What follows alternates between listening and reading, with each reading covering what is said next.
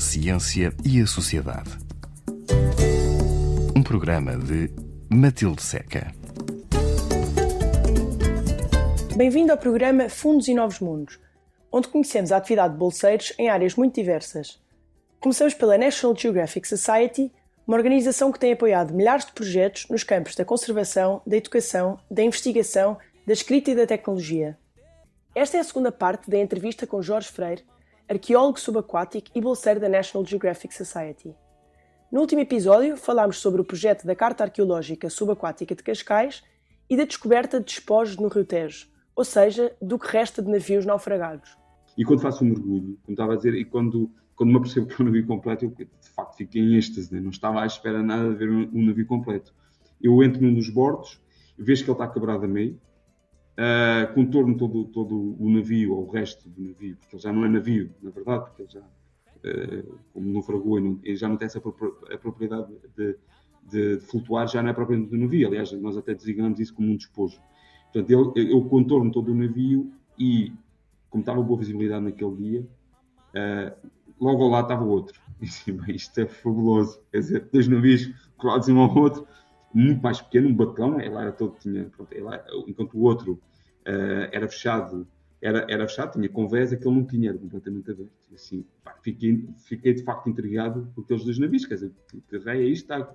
Então vi à superfície, liguei logo a um, dos, do, do, a um elemento da minha equipa, que é o comandante Augusto Salgado, que é comandante e guerra, mas também doutorado em História, e, mandei-lhe as fotografias, dei-lhe as coordenadas, o Augusto vê o que é, porque pronto, vamos entrar e fazer parte da equipa do, do, também da, da, Bolsa da National Geographic.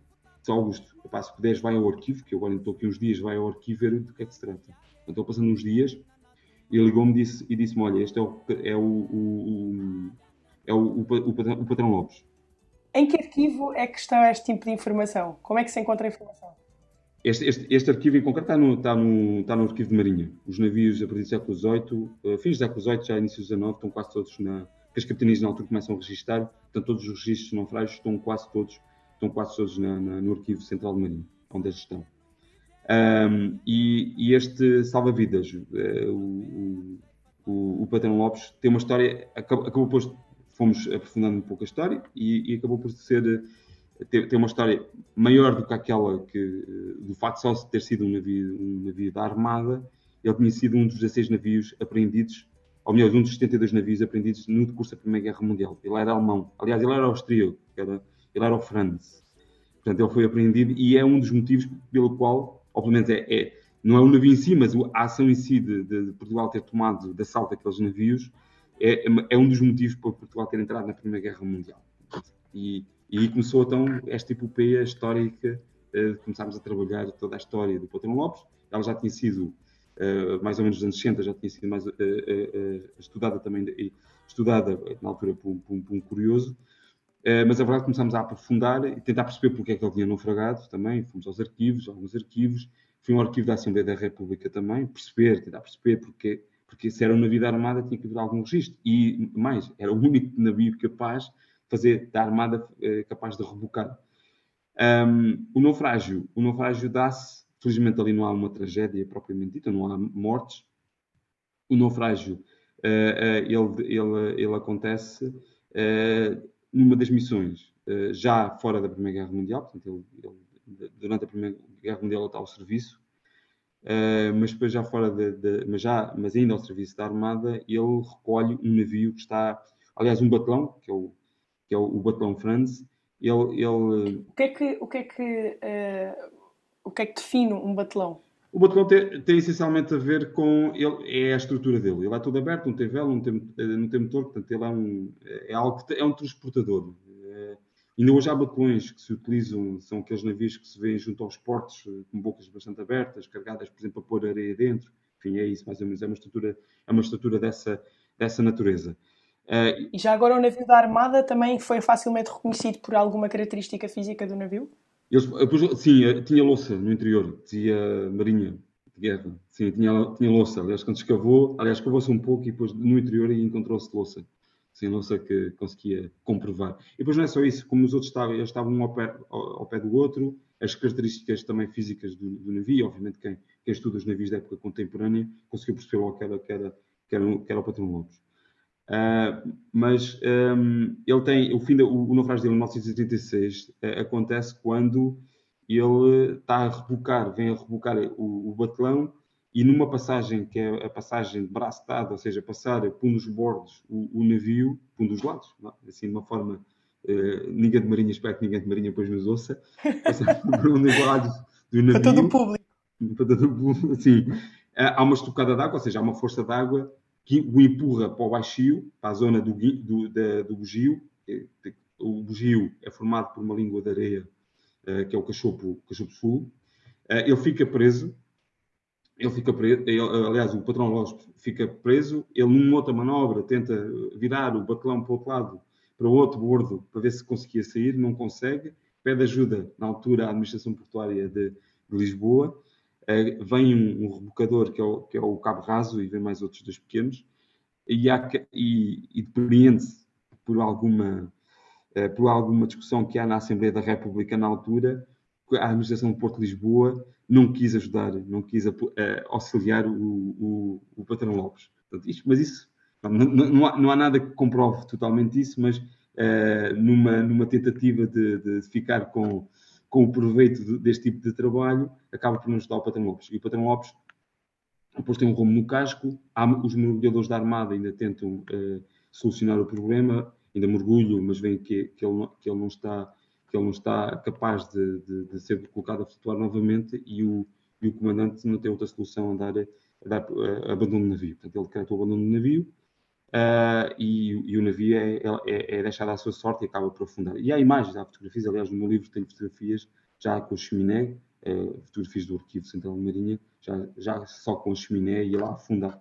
acaba por afundar. E ele, ele também depois, uh, a própria força da, da, maré, da, da, maré, do estuário, acaba por empurrá-lo para uma zona mais funda e ele afunda totalmente, afundam os dois, e, e os dois ficam lá até, pronto, até, E o nome, curiosamente, ali o nome nunca se perdeu. O nome do navio nunca se perdeu. Toda a gente os pescadores uh, da, costa da, uh, da, da, Caparica conheciam-no como, como Patrão Lopes. Um, depois eu mais tarde, ainda em algumas pesquisas, porque depois isto continuamos e, e fizemos uma nova descoberta depois a seguir. Um, eu ainda falei com, com alguns pescadores da, da, da costa, uh, da costa da Caparica, tentei falar com um pescador mais velho e isso foi uma, e foi uma história que me comoveu. Um, eu tentei falar com um senhor pescador eu acho que era o Tijuão, mas eu não, tenho, não me recordo bem do nome, porque nunca cheguei a falar com ele. Uh, e, ele, e os pescadores uh, disseram não, não, não, não, não consegue falar com ele porque ele tem uma mágoa muito grande. Ele todo, e não gosta de falar de naufrágios, porque ele todos os anos, uh, todos os anos, todos os dias, pela mesma hora, ele, ele vai ao mar, olha para o mar.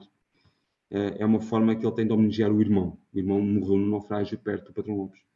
E, portanto, eu não acabei por não falar com ele, mas estas, esta parte mais antropológica, confesso que isto mexe sempre. Ou seja, ver alguém que ainda é vivo e que, e que conhece o naufrágio e que não quer falar sobre os naufrágios porque perdeu um, perdeu um irmão ou perdeu alguém, isso acaba por. E esta é a parte mais humana de todo este, de todo este, este trabalho. É, é humanizar os naufrágios.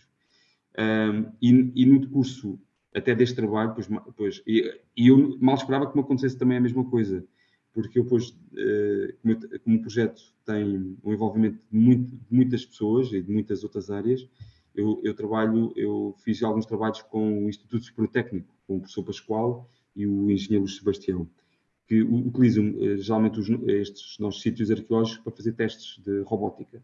Por vezes precisam testar eh, alguns componentes dos robôs que eles fazem, da oceanografia, e, portanto, eles juntam-se ao projeto, fazem levantamentos, usam, e nós acabamos por aproveitar esse trabalho, eh, ou seja, é, há aqui uma sinergia, e, e foi precisamente num curso de, de, um trabalho que eles utilizaram um equipamento chamado Multifez, basicamente é, é, uma, é a geofísica 3D, ou seja, conseguimos ver tridimensionalmente o fundo. Nós fomos atrás de uma pista de um, de um pescador da APL, aliás, de um piloto da APL que também era, era pescador. Nos APL é o Porto de Lisboa. É o Porto de Lisboa, a administração do Porto de Lisboa. Ele disse-nos: Ah, o meu avô, o meu avô. Portanto, esta é uma das formas, de, ainda retomando aquilo que me disse há bocado, quando, como é que descobrimos os sítios. Ah, o meu avô falava ali numa zona chamada Caldeira. É ali para aquele lado. Ou seja, isto é um bocado, isto no mar é, para aquele lado é assim uma coisa.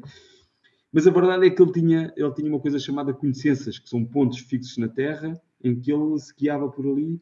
Bom, enfim, ele, a verdade é que ele, ele, numa das passagens, nós vimos a proa. A proa é a zona uh, de frente do, do, navio. Vimos uma proa, ele conseguiu, mas havia. Conseguiu tentar apanhar todo o navio naquele multifeixo, mas teve ali alguma dificuldade, porque havia. Lá está, a força da maré era, era, era contrária mas eu... o multifeixe é feito dentro d'água ou é um barco é, dentro... que... Não, é, é, é, o barco e depois tem, uh, num, num, dos bordos, num dos lados, é colocado uma máquina dentro d'água. Portanto, é uma caixa que depois tem uma, uma... Basicamente aquilo é uma leitura que faz e que vá, faz um varrimento como se fosse um laser. Basicamente, assim, de uma forma assim, muito simples, faz um laser e esse laser percorre e, e, dá-nos, uh, e depois dá-nos uma leitura tridimensional. Vê-se mesmo um fundo 3D e, e, às vezes depois tem a ver com a resolução da máquina, chega-se a ver moedas. Portanto, é uma coisa muito mesmo, que, tem uma capacidade, isto é pouca profundidade, tem uma grande capacidade. Uh, e vimos a prova, vimos um bocado do, do, navio, mas pronto, tinha a coordenada. E eu, uh, com essa coordenada, uh, fui mergulhar ao sítio, com, com, o comandante Augusto Salgado e com outros colegas de trabalho, fomos mergulhar ao sítio e vimos que era mais um navio a vapor. Uh, mas esse aí já estava meio, tinha uma parte um bocado assoreada, estava bastante completo também. Não dava para, uh, dava para mergulhar parcialmente dentro dele, ou navegar dentro dele. Uh, fomos para os arquivos, demorámos um bocadinho mais a, a, descobrir quem era, mas depois descobri-se que, que, era o Rona, que era um rebocador, tinha naufragado em 1922, quando vinha para Lisboa. Ele era das Minas de São Domingos e eh, quando vinha para Lisboa ele naufraga também numa tempestade. De repente, eh, de repente abre-se uma tempestade e ele acaba por naufragar. E aí sim, aí já há tragédia. E já há morte. Eles morre quase toda a gente, menos dois. Depois, mais tarde, houve dois tripulantes também. Um deles acabou por falecer. Uh, foi salvo também por, por, um banheiro. Foi salvo por um banheiro. Uh, por, um, por, um, banheiro que, que, também era tripulante do Patrão Lopes. O Patrão Lopes, nessa altura, não conseguiu lá chegar. Uh, e, aliás, depois foi, esse banheiro acabou por ser condecorado também, porque foi, foi, foi, com bravura, foi com bravura ligado só a um cabo à terra, uma corda à terra que foi salvar, tentou salvá-los todos, mas só conseguiu levar dois. Mas há uma descrição, uh, o comandante escreve um momento antes da morte, e quando ele descreve, ele diz que se deita no leito, uh, ele escreve as memórias, mas basicamente diz que vai morrer, e deita-se no leito e espera basicamente que a morte apareça. E quem está em terra descreve o quanto agonizante eram uh, os gritos de quem estava uh, a afogar. Pronto, isso de facto é marcante. E no mergulho ainda se vê a zona em que nós achamos que é a zona do comandante e ainda lá está o cabido, onde provavelmente o comandante pendurava o casaco. Portanto, esse momento é um bocado um momento. Entrar naquele, nos aposentos do, do comandante é um bocado. Há ali uma, uma, há uma sensação estranha. Ou seja, há sempre, lá está, há sempre esta, esta capacidade que nós temos de humanizar os naufrágios, porque eles também eles têm esta parte muito humana também deles. Aliás, um, um, navio tem, tem um BI como uma pessoa. Se há uma dívida do barco, a dívida é do barco não é do, não é do, não é do dono do barco. Uh, ou seja, o navio quando morre, morre mesmo. O naufrágio morreu. Ele tem que se abater o, o, o, bilhete de identidade como se faz de uma pessoa que morre, também tem que estar abaixo do bilhete de identidade. Ali é igual, o navio também, é também um pouco assim. Portanto, e, e estas histórias, uh, ao fim de quase 20 anos daqui a nada, começam a mexer. Começam a mexer e, de facto, olhamos para os naufrágios com, outra, com, outra, com outro olhar que não só o olhar do, do, arqueólogo, do arqueólogo típico, que vai, que vê, que caracteriza aquilo que vê, tipifica, vê a história dele e até o naufrágio parece que tudo terminou. Não, há muito mais história para além disso. E como comum é que era acontecer este tipo de naufrágios no Tejo? É muito, é muito comum. Uh, por exemplo, a entrada da Barra do Tejo, que é aquela que eu conheço, uh, nós registados temos mais de uma centena de naufrágios. Portanto, era muito comum. De, dos últimos anos, quantos anos? Quantos séculos, assim, o, Ah, sim, séculos, sim. O, que nós, o, o, o, registro mais antigo que nós temos, e que não quer dizer que não haja mais antigos, é do século XVI. Portanto, este é, é aquilo que conseguimos recuar mais com as fontes que nós temos. Uh, obviamente não descobrimos ainda os 100, já descobrimos alguns, mas a costa toda de Cascais tem, tem aqui alguns pontos uh, de dificuldade de navegação. Começando logo, uh, começando logo no, no, Cabo da Roca. Está ali uma zona do Cabo da Roca, o Guincho, toda essa zona, até o Cabo Raso, é uma zona que tem. Aliás, se formos agora lá, aqui na Bahia, praticamente toda a manhã não houve vento e na zona, toda esta zona do raso, da roca, tem vento. É, é muito peculiar, peculiar também. E, e, depois a entrada da Barra do Tejo, ela processa-se ali, uh, uh, mais ou menos ali perto de Santo António da Barra, aí a influência do Tejo já se faz sentir. Portanto, a partir daí já há uma influência do Tejo. E é preciso conhecer. É preciso conhecer, o piloto tem que conhecer muito bem. Por isso é que há o piloto da Barra. Por isso é que, eh, não sei se se, se recorda, para aí há dois ou três anos houve um piloto que morreu, piloto da, da, da Barra do Tejo, que morreu a fazer a transição para uma embarcação. Morreu afogado. Uh, isso é incomum, mas, mas o, é, para entrar na barra do Tejo é preciso um piloto muito específico. É um piloto que conhece toda a mecânica hidrológica do Tejo. Porque o Tejo, a entrada do Tejo muda. Aqueles, aquelas duas línguas de areia há à entrada do Tejo, o Cachopo Norte e o Cachopo Sul, nunca são movíveis. Portanto, elas mexem muito. Uh, pode haver toda a cartografia. E o que acontecia no passado é que a cartografia ia sendo reproduzida à medida que os séculos passavam. Ela ia sendo reproduzida sempre o mesmo. E o piloto que não conhecia houve vários que tentaram entrar sem usar o piloto da barra, uh, acabavam por uh, ou encalhar no cachopo, e se, se, se, houvesse uma mudança de maré, se houvesse uma tempestade que entrasse sem ninguém estar à espera, era fatal. E mesmo com o piloto, mesmo com o piloto da barra. E o piloto da barra, o trabalho é vir num barco e, e guiar o barco que entra? Como é que funciona essa dinâmica? Depende. Uh, há pilotos, quando são, pilotos, são embarcações muito grandes, ele entra, ele leva o, o comando, é ele que, que, que assume o navio. Uh, às vezes, quando navios são navios mais pequenos, ele, ele reboca ou leva ou encaminha o navio a entrar no Tejo. Falámos de três, três uh, embarcações que, que o Jorge teve a oportunidade de mergulhar. Uh, foram descobertas mais? O objetivo era, uma vez encontrada estas que eram tão valiosas em nível histórico, era estudá-las em profundidade?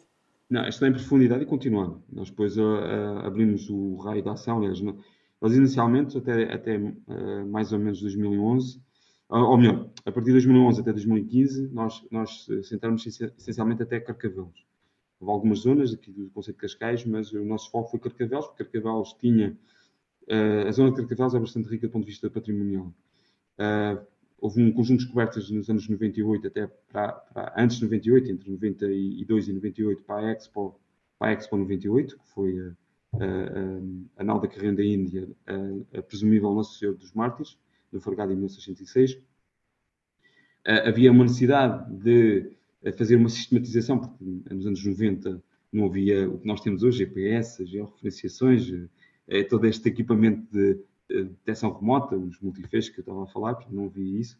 E outra coisa que nós fazemos que é a fotogrametria, que é a fotografia para depois ter um, um 3D do objeto, do, do, do sítio. Ou seja, havia aqui de facto lacunas de informação, que na altura, obviamente, a tecnologia não era a mesma e era necessário sistematizar toda essa informação. Começou-se começou por aí, todo, todo o trabalho foi ali junto a São João da Barra, eh, toda a zona de Carcavelos, toda a praia de Carcavelos, tem, de facto... E, a zona mais rica, que significava a zona provavelmente mais perigosa, se é tão rica em naufrágios. É uma das zonas mais perigosas, eh, para não dizer a mais perigosa, mas é assim, por, por causa do Tejo é a mais perigosa é a mais rica, mas uh, há outras zonas de Cascais que deste, dessa, dessa perspectiva também são bastante ricas. Uh, Começou-se começou uh, começou por aí, depois mais tarde, com a National Geographic, começamos a abrir o leque na, naquele local. Aliás, nós, eu tenho a minha área de, de intervenção, vem, vem, desde a, vem desde a Roca até, até o Giro, portanto, é toda esta área que eu tenho para trabalhar. Como é que, como é que funciona a parte de mergulho? O que é que influencia poder mergulhar-se no Tejo, quais é são as condições ideais? É assim, as, bem, o Tejo não tem grandes condições ideais. O Tejo, o Tejo, essencialmente, tem a ver com o estofo da maré, ou seja, quando a maré para. Essa é a condição sine qua non. Uh, e, e quando a maré para, depois dependendo um bocado da lua, uh, uma, lua uma, uma, lua cheia, portanto, uma, lua, uma maré que, que corre na lua cheia, geralmente temos meia hora, meia hora de mergulho, não temos mais do que isso. Isto em corrente, depois Pronto, podemos esticar até os 45 minutos. Numa maré morta, são aquelas marés em que a amplitude é muito pequena, uh, aí, aí já, já conseguimos ter uma hora, uma hora e tal de mergulho. Já se ter uma hora e tal de mergulho, mas que para, para, para, o ar que nós levamos é suficiente. Uh, o, o, o senão é que só podemos fazer um mergulho por dia. Uh, porque geralmente as marés não são muito coincidentes. Depois na maré baixa, uh, na maré alta, a visibilidade é melhor, na maré baixa não é, não é tão boa. Uh, e depois há ali também, uh, por exemplo, uh, frente a São João da Barra, que também está condicionado pelas marés. Há zonas que conseguimos mergulhar na maré cheia, há outras só na maré baixa. Portanto, ou seja, o Tejo é um pouco isto. Mas be, mesmo dentro do Tejo, que eu também, antes de trabalhar aqui no, nas funções que estou hoje, eu fiz estudos de impacto ambiental no Tejo, por exemplo, ao terminal de contentores do Barreiro, perto da, da, da, da linha da, margem, já conseguimos mergulhar muito mais tempo, já não havia uma influência tão grande da maré. No, no meio do canal do Tejo, aí, aí era a maré, só, era só aquele tempo. Depois é a visibilidade também, as correntes são fortes, a visibilidade fica praticamente nula. Depois há algum lixo também que está dentro do Tejo, uh, de redes, que há, uh, que há imensas que estão agarradas depois a, a, aos naufrágios, que o Tejo também tem. Portanto, há, isso tudo condiciona muito o mergulho e tem que ser geralmente um mergulhador experiente, um arqueólogo mergulhador que seja experiente. Também não, não, não, nós não somos muitos em, em Portugal.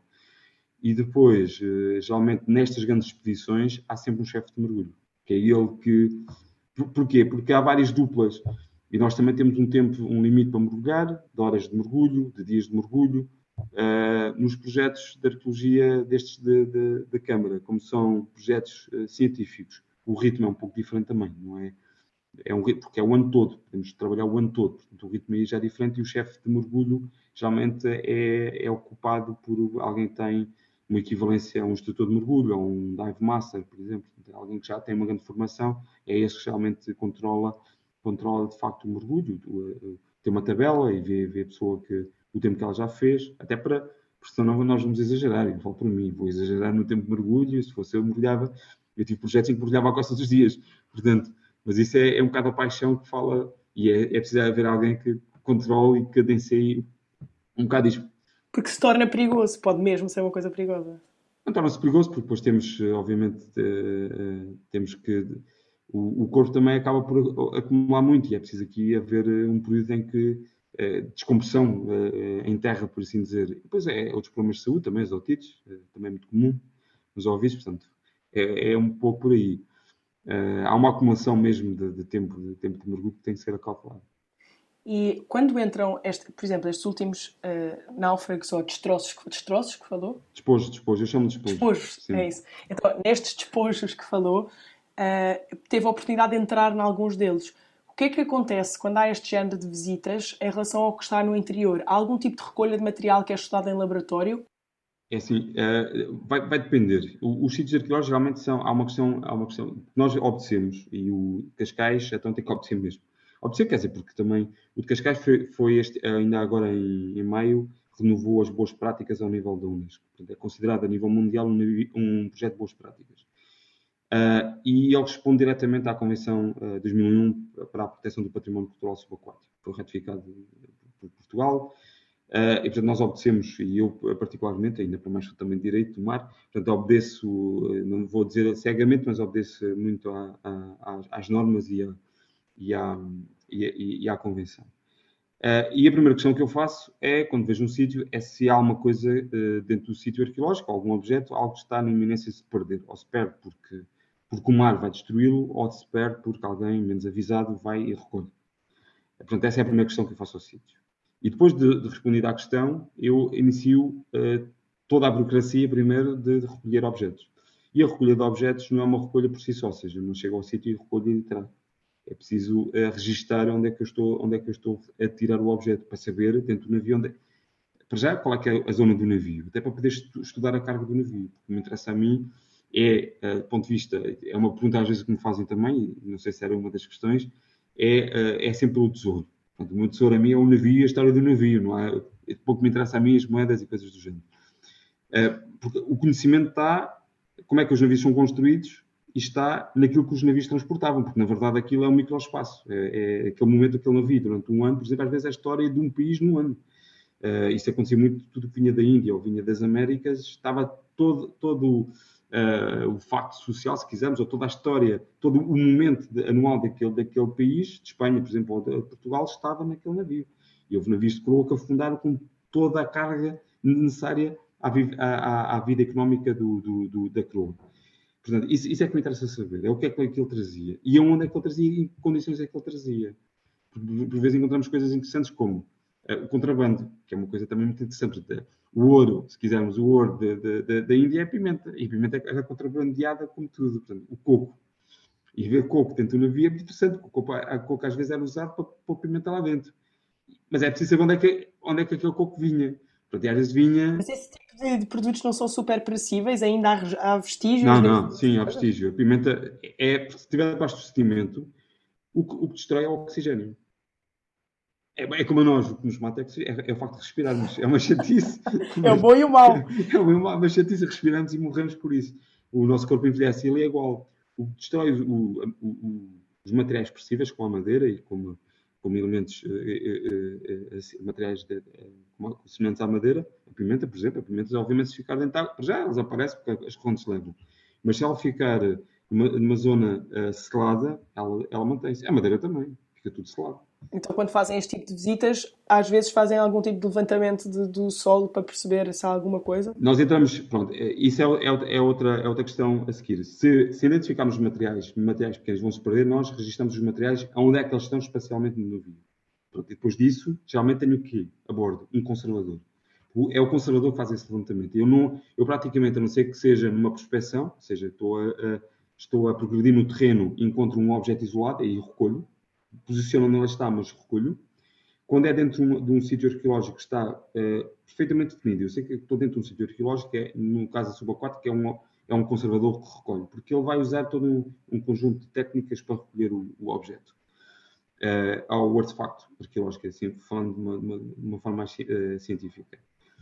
Uh, quando quando eu quero saber mais sobre o sítio e não conheço nada sobre aquele tipo de naufrágio, sobre imaginemos uma vila romana que está debaixo de água, como acontece em Itália. Não conheço nada sobre aquilo, eu tenho que escavar. Pronto, e a escavação também tem, tem que segue um método. Basta, basta água não é propriamente igual como se faz em terra, porque, por razões óbvias, né? Mas usamos, temos que usar a capacidade de sucção para sugar. Mas em vez de ter um colherinho e, um, e uma picareta eu tenho uma, um equipamento de sucção. Um tolheirinho é uma. É, um... é uma colher, de, é, é, uma, é uma colher de se enterra. Um colherinho, okay. Nós ali temos, temos uma sugadora.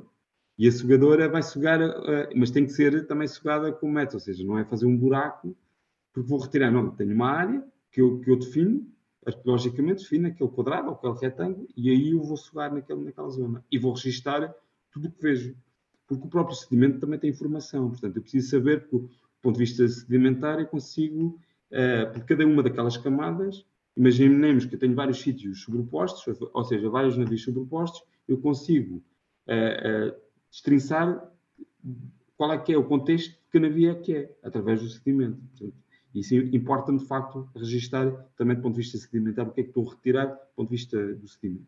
E depois os objetos. E esses objetos vão-me datar o sedimento. Portanto, e isso tem, não pode ser só um buraco. Se for um buraco para tirar peças, já isso é caça ao tesouro. Mas se for um buraco só para tirar peças, uh, ou quando se fala muito em moedas, também são pseudo-arqueólogos. Realmente isso não são arqueólogos coisa nenhuma, portanto, é, é um pseudo-investigador. Mas, mas, basicamente, para, para retomar o que estava a dizer, uh, eu, eu, passo para, uma, para a escavação e geralmente escavo o estritamente necessário. Porquê? Porque eu tenho que preservar para as gerações vindouras aquele sítio arqueológico. Porquê?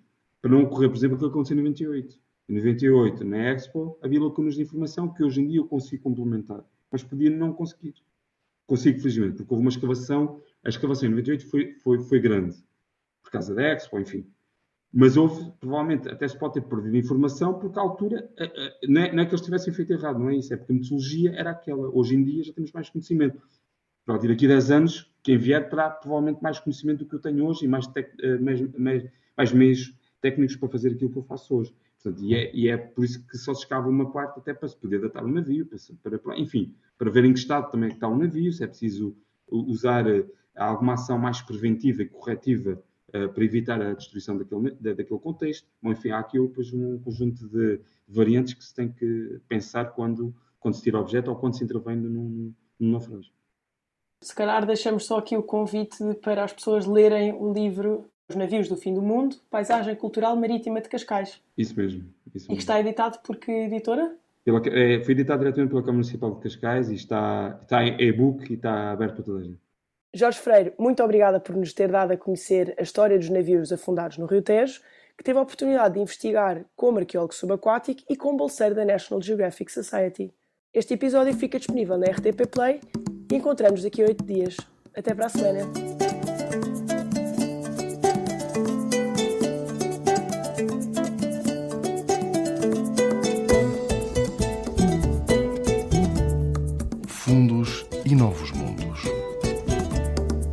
Projetos para a ciência e a sociedade. Um programa de Matilde Seca.